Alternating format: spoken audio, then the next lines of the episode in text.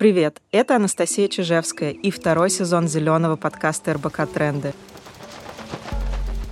Сегодня мы поговорим про переработку. Тот, кто давно увлекается экологичным образом жизни, знает, что переработка стоит на последнем месте в списке экологических приоритетов. В этом выпуске будем разбираться, почему переработка не решит наших проблем и что делать, чтобы действительно помочь планете. У нас в гостях Елена Вишнякова, зам генерального директора группы компании «Эколайн». Елена, здравствуйте. Здравствуйте. Я знаю, что «Эколайн» — один из крупнейших региональных операторов в Москве. Каждый день через вас проходит огромное количество отходов, которые должны отправиться на переработку. Расскажите, как у вас все устроено? Какой путь проходят отходы после того, как машина увозит их из контейнера? Ну, этот путь можно условно разделить на два потока. То есть у нас с этого года есть сложившаяся уникальная ситуация по сравнению с другими городами в стране, когда на каждой контейнерной площадке есть два контейнера для сухих отходов и для смешанных. За ними приезжают две машины, соответствующие индикации. Они приезжают на сортировку и разгружаются в двух местах. Вот дальше более сложный путь у них начинается.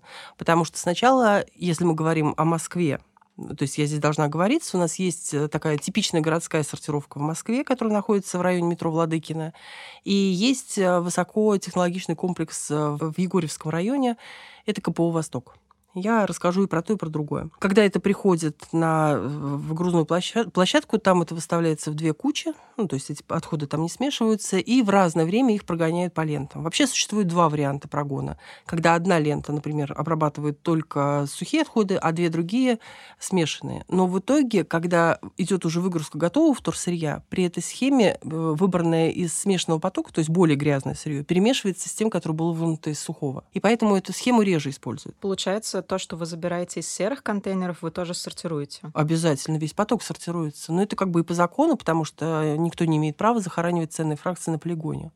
И поток смешанных отходов сортировался всегда. Но сейчас мы с радостью наблюдаем за тем, как в, в, в мокром потоке падает содержание вторсырья, а в сухом растет. К сожалению, пока падают не так значительно, как растет в сухом, но в целом это очень такая приятная тенденция. То есть динамика действительно заметна. Однозначно. Мы только что закончили масштабное исследование морфологии сухих отходов, то есть как раз того, что люди выбрасывают сухие контейнеры. Ну и немножко поизучали морфологию смешанных, просто чтобы была база для сравнения, потому что мы давно уже не делали морфологию, у нас последняя была там несколько лет назад. И мы видим что, ну, это как бы на глаз определяется, да, что рост э, сухих отходов, он значителен. Ну, то есть он там раз в пять, наверное, вырос э, с начала года, за 8 месяцев.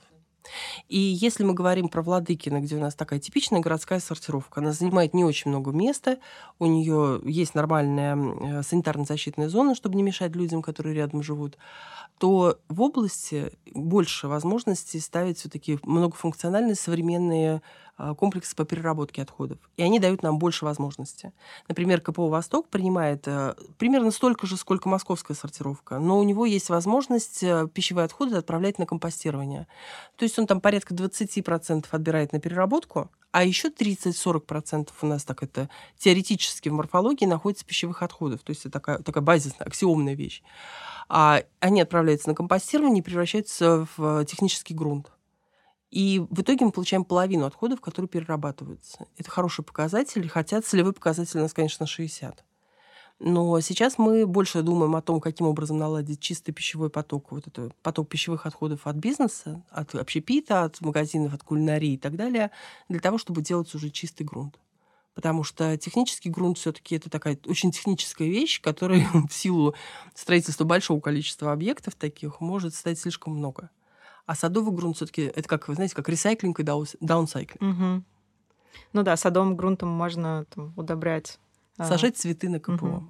Мы угу. на сортировке во Владыкино сажали цветы. А технический грунт это при строительстве можно использовать при строительстве на дорогах, дорог? угу. на полигонах. Там обязательно должна быть пересыпка для того, чтобы это не влияло на жизнь окружающих людей, чтобы это вот все. И, конечно же, когда мы говорим о том, какие мы классные, что вот мы все там мы столько отдаем на переработку, столько, всегда нужно помнить о том, сколько мы не отдаем на переработку, сколько остается. И здесь вот как раз в этих процентах остается то, что мы ненавидим в упаковке. А каких отходов попадает к вам больше всего? Ну сейчас лето, поэтому больше всего к нам попадают пластиковые бутылки. Это бесконечный, бесконечный процесс. Сколько угодно можно говорить про свои бутылки для воды, но за три дня мы набираем 20 тонн. Это очень большой поток. И это только с северного и центрального округа. Я сейчас не беру в расчет западный и юго-западный. Конечно, когда начнется более холодное время года, то э, этот объем немножко снизится, но в целом это всегда наиболее быстро набирающаяся фракция. В целом, э, в зависимости от времени года, в день мы собираем 4, 5, 7 тонн пластика, вот этой пластиковой бутылки. И это зависит от э, температуры воздуха снаружи. Если говорить о весе, то больше всего у нас, конечно же, стекла. Оно, в принципе, тяжелое, поэтому его никогда ни одна фракция не обойдет. Это порядка 6-7 тонн в день, на Новый год побольше. На 8 марта тоже. По объему еще очень ну, такой лидер, скажем, на третьем месте это пленка. Порядка 2-3 тонн в сутки Пленка это пленка просто это пакетики. Пленка. Или и пакеты тоже, вот и чтобы люди понимали. Тоже. То есть мы собираем два вида пакетов. В одну фракцию идет так называемая белая пленка, во вторую идет цветная. То есть то, что светлое, и это такая упаковочная пленка, стрейч пленка, это вот туда. А отдельно собираются пакеты, и здесь э, вечная боль любого сортировщика, любого человека, работающего в отрасли по обращению с отходами, композитные пакеты, которые, с одной стороны, их бешеное количество, их нельзя переработать, потому что ни один переработчик в здравом уме их не возьмет, ну, только если он будет замешивать куда-то, то есть такой даунсайклинг. А так, из-за того, что они состоят непонятно из чего, их никто в партию не возьмет, потому что просто рискует как минимум своей партией пленки, а как максимум своим оборудованием, которое может загореться. А это, например, какие пакеты? А знаете, они такие, их выдают обычно на рынках сейчас, в магазинах перестали, слава богу, выдавать. И они очень небольшого размера, очень тонкие, если пальцем нажать, его очень легко порвать. Без ручек? Они обычно с ручками, и они вот прям маечки такие, вот прям дешевые угу. такие маечки. Смотришь и понимаешь, что это самый дешевый пакет на свете. А Его выдают бесплатно. Они вот это композит. из разных типов пластика. Да, туда намешан какой-то коктейль непонятный. И если мы передаем на переработку, например, четвертую пленку, то э, у нее есть определенная температура горения. Переработчик выставляет соответствующие характеристики. А туда заходит другой пластик, который, например, имеет температуру возгорания выше или ниже и он получает, в лучшем случае, он получает невразумительную кучу вместо переработанного материала, а в худшем случае он получает э, маленький или большой пожар. То есть, если человек сдает вам пакет с пакетами, то вам все эти пакеты надо будет перебрать и отделить вот эти самые композитные пакеты. Да, да. Ну и, конечно же, это очень сложно сделать, потому что если представить ленту, заходящую на сортировку, то она состоит внешне из пакетов. Поэтому мы очень смеялись, когда говорили, что вот началась изоляция, там, наверное, маски, там перчатки, там все еще пакеты и контейнеры для доставки. Но это получается скорее ответственность производителя унифицировать эту упаковку, чтобы эти пакеты не попадали к потребителям, потому что мне сложно представить человека, который сможет на глаз отличить разные типы пакетов. Ну, конечно, да. На сортировке, на экскурсии не бывает случайных людей, которые не разбираются в маркировках пакетов. Чтобы попасть на сортировку, это надо уже глубоко уйти в тему, поэтому, наверное, да. А, первое – это унификация, а второе – это то, с чем очень долго активисты боролись в магазинах, когда сначала учились задавать вопрос, вам нужен пакет? Они автоматически упаковывали. Вот если вы пойдете на любой маленький рынок в Москве, вас никто спрашивать не будет. И мне всегда приходится еще одну зону внимания держать, потому что ты приходишь со своими да. сумками, ее расставляешь, а они уже в три пакета завернули твои помидоры и говорят, ну, чтобы не испачкалось. Да, да, да, понимаю, то же самое. Поэтому да, здесь, конечно же, как минимум задавать вопрос, как максимум вообще давать только по требованию. Ну и переходить на более дорогие пакеты. Они, конечно же, наверное, существенно дороги, если речь идет о локальных производителях продуктов, о фермерах и так далее. У них в структуре себестоимости это значимая статья. Но лучше все-таки э, как-то про это думать, потому что иначе негде будет сажать э, овощи. Локального фермерства просто не будет, если мы не начнем работать с отходами. Ну и в целом, а, каждый день из пресса у нас вылезают кипы, ну, это такие кубы спрессованного вторсырья, и мы как-то решили замерить. Ну, потому что то у тебя вес разный, то у тебя объем разный. Мы замерили вот эти унифицированные кипы. У нас получается 100 метров этих кип. Каждый из них весит там как минимум 200 килограмм, а то и больше, в зависимости от фракции. Вот, выглядит это очень эффектно. Мы обычно экскурсии заканчиваем тем, что все стоят и смотрят, как сырье, которое только что провожали по ленте, ползет на них уже в виде спрессованного кубика. 100 метров в день. Мы все бежали 100 метровку в школе. Да. Вот я предлагаю всем сейчас представить, сколько это. Да, это с четырех кругов Москвы. С двух. С двух. Это только с двух, это я про городскую. А какие еще проблемные отходы к вам попадают, которые глаза бы ваши не видели? Вы знаете, здесь такой вопрос, как бы есть много отходов, которые мы бы не видели. Мы бы вообще были бы не против, чтобы отходов было меньше, и они были четко регламентированы по номенклатуре. Но, к сожалению, они растут и растут. Но из хорошего многие производители, производящие довольно странную упаковку с позиции там, человека немного хотя бы продвинутого в экологии и в раздельном сборе, но они начинают сами продвигаться в теме переработки. Так было, например, с тетрапаком. Да, это сложная упаковка, она состоит из трех слоев, но все же Тетрапак предпринял усилия и построил заводы по переработке. И эти линии возникают. Да, их пока недостаточно, но эти усилия ведутся, Тетрапак становится более-менее приемлемой фракцией, потому что понятно хоть куда его можно отправить. Раз уж мы заговорили о тетрапаке, я задам вам провокационный вопрос. Сейчас на рынке стала появляться вода в тетрапаке, и ее позиционируют как очень зеленую альтернативу. И в том числе ссылаются на то, что э, Эколайн принимает на переработку и поддержал этот проект проекты. Это один из основных их аргументов. А, я знаю, что экотакси в Санкт-Петербурге отказалась с ними работать. А почему вы согласились и считаете ли вы, что это экологичная упаковка для воды? Ну, смотрите, здесь несколько пунктов. Конечно, когда они, мы с ними на связи, мы постоянно с ними обсуждаем вот и все претензии, и их аргументацию, которую они выдают. А, и я действительно ну, так опешила слегка, когда они сказали, что это более экологичная упаковка, и они показали свои расчеты.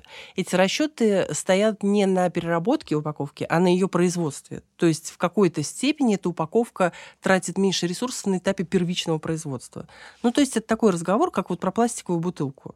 Любая лишняя упаковка лишняя. Поэтому мы с ними обсудили, что им нужно, конечно же, а, продвигать свои усилия, в том числе и в сторону многоразовой тары. Ну, то есть, если тебе нужна а, не стеклянная, допустим, или у тебя нет какой-то под рукой упаковки, ты можешь взять эту упаковку тетрапак, если ты понимаешь, куда ее отдавать. Вот. Что касается, почему мы с ними стали работать, потому что мы считаем, что нужно всегда подбадривать и всячески превозносить производителей, которые начинают думать, хотя бы думать, не говоря о каких-то усилиях по сбору своей упаковки. Не было бы лучше дать им рекомендации перейти на унифицированную прозрачную пластиковую PET-бутылку? Была такая идея, но это изначальная бизнес-модель. Они с этим вопросом к нам не обращались. То есть они пришли уже с продуктом. Если продукт уже вышел, надо стараться его сделать э, как-то более френдли для всех для переработчиков, для людей и так далее. Кроме того, они, знаете, натолкнули меня на удивительную мысль. То есть мы все знаем, что бутылку пластиковую, вот ты выпил воды, и ты можешь повторно в нее налить воду. Ходят какие-то слухи о том, что пластик начинает выделять какие-то страшные там частицы, которые ты поглощаешь вместе с водой. Ну, как бы мы все понимаем, что это вот легенда большого города. А, и мы никогда не задумывались о том, что, в принципе, в эту вот тетрапак-бутылку, в общем-то, можно налить снова воды. При этом я помню, как я вот, э, когда тетрапак только появился, я его на самом деле очень боялся. Я еще училась в институте, я думала, что там, ну, он же непрозрачный, и ты не знаешь, что внутри находится. Я думала, боже мой, там какая-нибудь там плесень, там какие-нибудь куски земли, я же не знаю, что там. Я прям боялся его разрезать. И разрезала я его уже, когда начала разделять отходы в первый раз в жизни. Вообще у противников тетрапака есть контраргумент, что тетрапак сложнее промыть, и поэтому наливать туда воду повторно не рекомендуется, потому что там есть вот эти ушки, куда могут попадать бактерии, да, когда вода там может зацветать, и, соответственно, ну, это теоретически, не так наверное, да, э, но в целом э, понятно, что в коробку из-под сока ты повторно воду наливать не будешь, ты точно ее не прополощешь. А если это вода, то вода, в принципе, повторно может использоваться. На такую неожиданную мысль они меня натолкнули в наших беседах.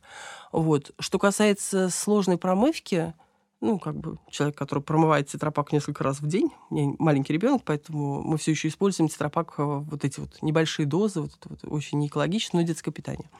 А, мне кажется, отлично промывается, ну, если правильно разрезать его. А даже можно не, не... Вы знаете, я вот всегда сама всем советую отжимать ушки, вот это вот расправлять и так далее, но при этом я взрезаю просто как маньяк э, наперекосяк, и там все отлично промывается. Ну, то есть, как бы у меня же лежит, это копится там сколько-то дней, и я вижу, что это промывается.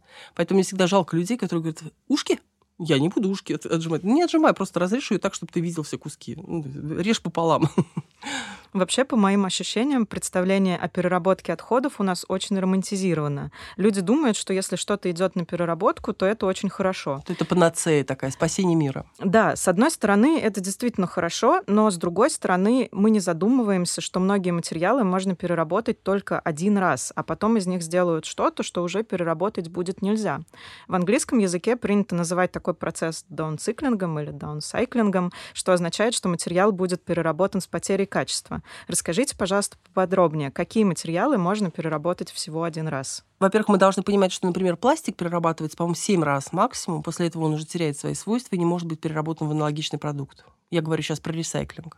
Например, бутылка в бутылку, либо, ну, бутылка там, не знаю, в контейнер. Но это в теории, на практике все гораздо хуже. Вот. Один-два раза. Вот. Ну, да, потому что он становится мутный, потому что маркетологи хотят более прозрачный продукт, потому что есть риск, что у него снизится качество самой упаковки, самой стенки. А, затем, ну, у нас есть а, хорошая фракция, которая бесконечно перерабатывается, это стекло. Это понятно, его можно всегда переливать в новый продукт, который из стекла. Тем не менее, вот к вопросу о романтичности переработки, все-таки огромное количество заявок на стекло, которые отобраны на сортировке, это те, кто делает стекловату. То есть это уже даунсайклинг, это уже не ресайклинг. Потому что стекловату потом все очень да. сложно собрать и ее не соберешь, да ее и не переработаешь, она как бы уже опасна, ее нельзя в руки брать. Это я еще с детского сада помню, почему в детском саду у нас было много стекловаты. Вот.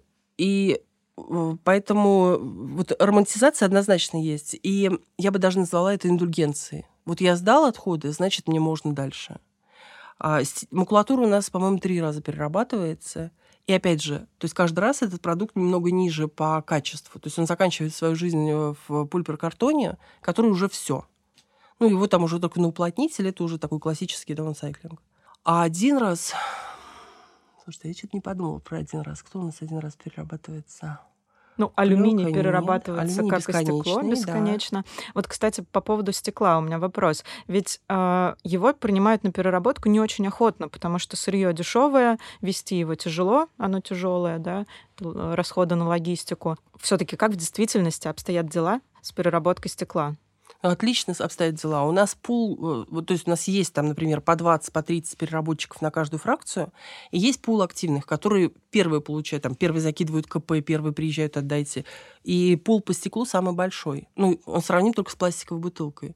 Потому что стеклянная бутылка и пластиковая бутылка – это наиболее отличительные такие, отличаемые э, фракции, которые можно перерабатывать. Их проще всего собирать.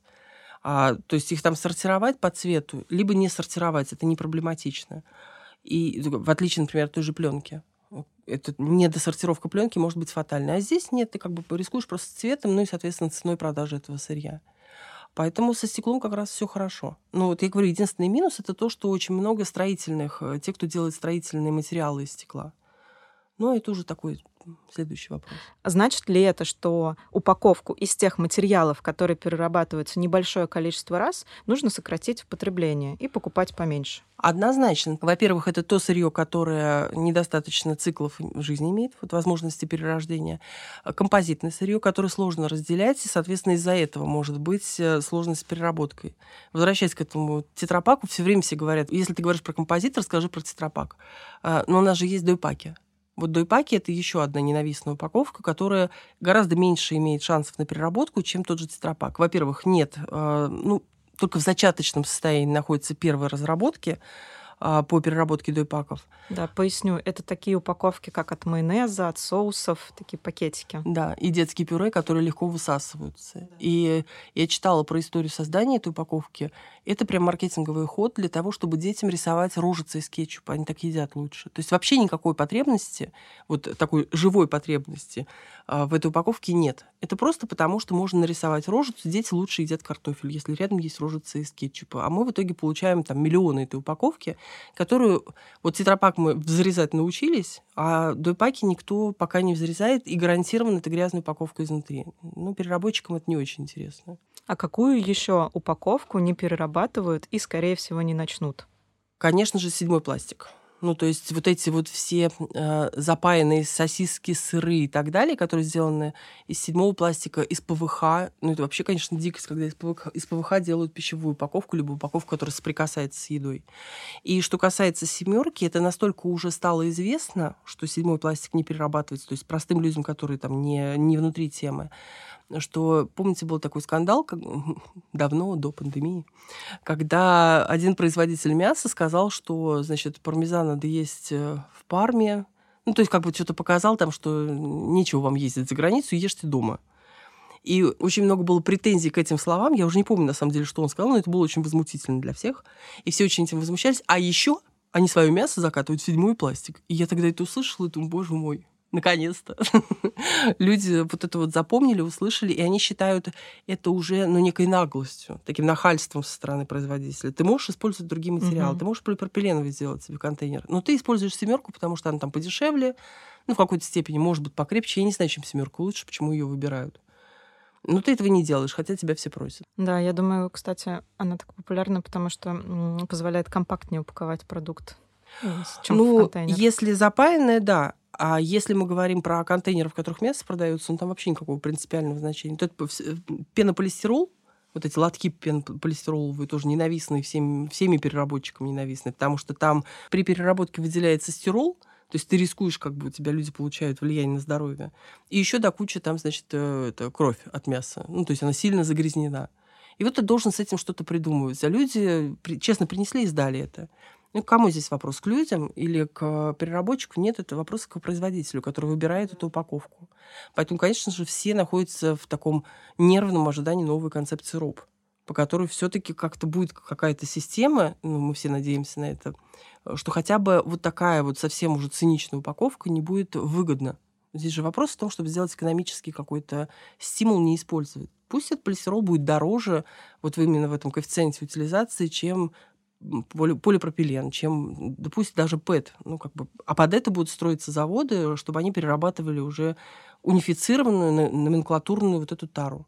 То есть все там сговорились и выпустили один и тот же контейнер, как это сейчас вот кухня на районе сделала.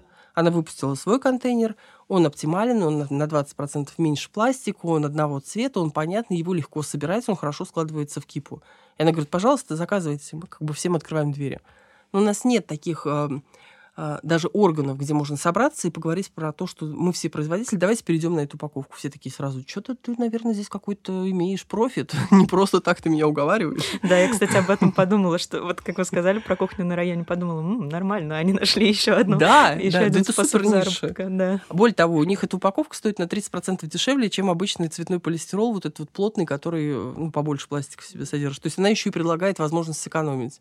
Но поскольку вдруг кухня на районе получит профит, Да, надо подумать. А, получается, что пока этого не произошло, и пока производители не перешли на эту унифицированную упаковку, то, что реально может сделать каждый из нас, это покупать поменьше сложные упаковки. Дойпаков, э, многослойных композитных материалов, седьмого типа пластика э, и других трудноперерабатываемых пакетиков, да. И, а потребитель еще может следить, ну, то есть нужно подключать дополнительные усилия и следить, во что тебе это упаковывают. Потому что когда вот начинаешь говорить с людьми, которые только вступили на этот путь, у них еще пока вот есть в радиусе внимания там пластиковая бутылка, стеклянная бутылка, еще что-то, и ты им говоришь, ты приходишь в магазин и берешь сыр, во что его упаковывают? Они так долго думают и говорят, кусочки кладут в такой лоточек. Я говорю, и ты в этот момент говоришь, мне не в лоточек, мне в мешочек. Говорю, это очень сложно сделать, отловить этот момент, когда это надо сказать. Но как бы это срабатывает. Да. И вот эти отказы, плюс еще вот эти инициативы, которые раздельный сбор продвигают, другие э, общественные организации, когда потребители пишут производителю. Возможно, производитель действительно не знает этого. Ну, то есть он как бы этим никогда не интересовался. Есть, знаете, еще одна упаковка, которую мы не любим. Это мягкий полипропилен, фантики. Э, сникерс, ну там любые шоколадки, которые летают, они очень небольшие, угу. то есть их рукой с лентой очень сложно взять. Они еще рукав... часто внутри покрыты металлизированным слоем. Они, да, они не унифицированы. Да. Эта упаковка не унифицирована, то есть она может быть фольгированный пластик, фольгированная бумага, просто пластик. Ну то есть весь спектр химии современный. И они летающие, ты их собираешь в кипу, у тебя кип может на глазах начать разлетаться с краешков. А, и как-то я разговаривала с одним из производителей, у которого довольно большой объем упаковки. А, и я их маркетингу рассказывала, что такое РОП и как это будет работать. Но это было достаточно давно, еще не было такой вот а, темы. И они слушали, они очень с большим интересом слушали. А потом они позвонили экологам, которые сказали, ну, слушайте, у нас там платеж 2 миллиона по году. Это же легкая упаковка. Ну, то есть ты по весу этими фантиками закрываешься под бутылкой. Ну, мы производим там, не знаю, 4 тонны этих фантиков.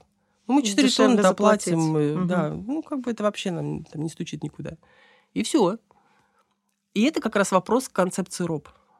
Чтобы вот это стимулировало, чтобы... Ну, мы, мы не против, чтобы конфеты были в фантиках, конечно, но чтобы как-то была какая-то система, чтобы ее продумывали вместе с переработчиками, с теми, кто собирает. Потому что э, обычно э, операторы по сбору упаковки, по сбору отходов, они вообще выпадают из всех цепочек. То есть у тебя есть начальная точка и конечная, а в середине все такие, ой, а кто же это будет собирать? Да, мы уже не первый раз приходим к тому, что нужны усилия от всех сторон, и от нас, как от потребителей, и от производителей, и, конечно же, от государства. И только тогда это может заработать. Да, только коллаборация, так сказать, только сотрудничество. А, Елена, согласны ли вы с тем, что переработка не решит наших проблем, и что в действительности надо делать, чтобы помочь планете? Однозначно согласна. А, переработка и раздельный сбор — это не шаманские движения, которые колдовством э, останавливают проблему растущего потока отходов. Но мы должны все понимать, что даже сортировка должна начинаться на кухне.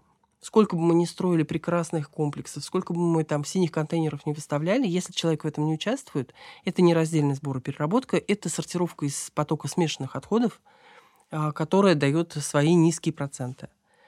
Но самое главное, что человек должен делать, это думать о том, что он потребляет, в каком количестве и нужно ли ему это. Помимо того, что э, ты помогаешь экологии, это еще дает хорошую экономию в средствах. Как мы обсуждали, когда быструю моду и импульсивные покупки одежды, а, мне однажды пришла в голову мысль, что, в общем-то, импульсивную покупку одежды можно заменить импульсивным откладыванием денег на пенсию ты не производишь дополнительных отходов, у тебя копятся деньги, старость более безоблачная. Мне кажется, это прекрасный способ заменить импульсивные покупки. Я думаю, да. То есть создать себе отдельный счет или отдельную карту, и когда хочется что-то купить, да. то туда просто переводить. Или просто грустно сумму. стало, грустно. Пойду по магазину пройдусь. Идешь в магазин, деньги на пенсию отбрасываешь. 10 рублей, еще 10 рублей, еще Я примерно рублей. так же увлеклась инвестициями. Мне, когда хочется что-то купить, я покупаю себе какую-нибудь акцию. Да, отлично. Вот я, я на самом деле тоже вот как раз э, в этом направлении бездумно трачу деньги. Мне кажется, что это очень полезное бездумное потребление акций. Ну да, и в будущем это только обрадует, как 5000 рублей, забытые в кармане зимней куртки. Старая одежда, да. Но только ты забыл тысячу, а получил пять. Да. Елена, у меня к вам последний вопрос, который мы задаем всем гостям нашего подкаста. Расскажите, что самого радикального делаете для экологии лично вы? Ну, я думала долго над этим вопросом и поняла, что самое радикальное, что я сделала, а у меня есть диван, который стоит у меня там порядка 10 лет, и он довольно поизносился, потому что дети, животные, семья, муж, знаете, вот это вот все, все это портит диваны. А, и э, я подумала, что надо уже как-то уменять, потому что подушки провалились где-то, ну вообще какого-то. И вместо того, чтобы его выбросить и купить новый, я его перетянула, отдала в реставрацию. Это потребовало усилий, то есть нужно было найти нормальную компанию, которая делает, не за бешеные тысячи. У меня вышло примерно в 20% стоимости нового дивана. А, то есть я сэкономила это такой дополнительный бонус, который мне очень нравится. И я какое-то время жила без дивана. Это было, кстати, очень здорово, потому что мы валялись на полу и смотрели оттуда телевизор, тоже очень интересно. И я прям чувствую такое, знаете, удовлетворение. Я перетянула диван. Что-то очень смешно звучит, но это очень круто. Да, мне кажется, это отличное решение, которое может расширить сознание наших слушателей в том, что вещам можно действительно давать вторую жизнь. Да, потому что, знаете, я в силу своей работы имею возможность посмотреть на объемы КГМ, которые приезжают из наших центральных и северных КГМ районов. КГМ — это крупногабаритные, крупногабаритные материалы, да. А те же диваны, шкафы, столы и так далее. И их так много, мне их так жалко всегда, потому что многие из них действительно просто пострадали по обивке. И у меня была такая очень грустная история. А, надо мной в квартире умер человек. Ну, он был пожилой, он был инвалид. И в какой-то момент он, видимо, умер. Мы перестали его видеть. И в его квартире начался ремонт. У нас перед подъездом поставили бункер для КГМ, и туда просто сложили всю квартиру. Представляете, вынесли все книги, полки. Вот просто как будто бы просто метлой все смели, и вся жизнь человека оказалась в бункере.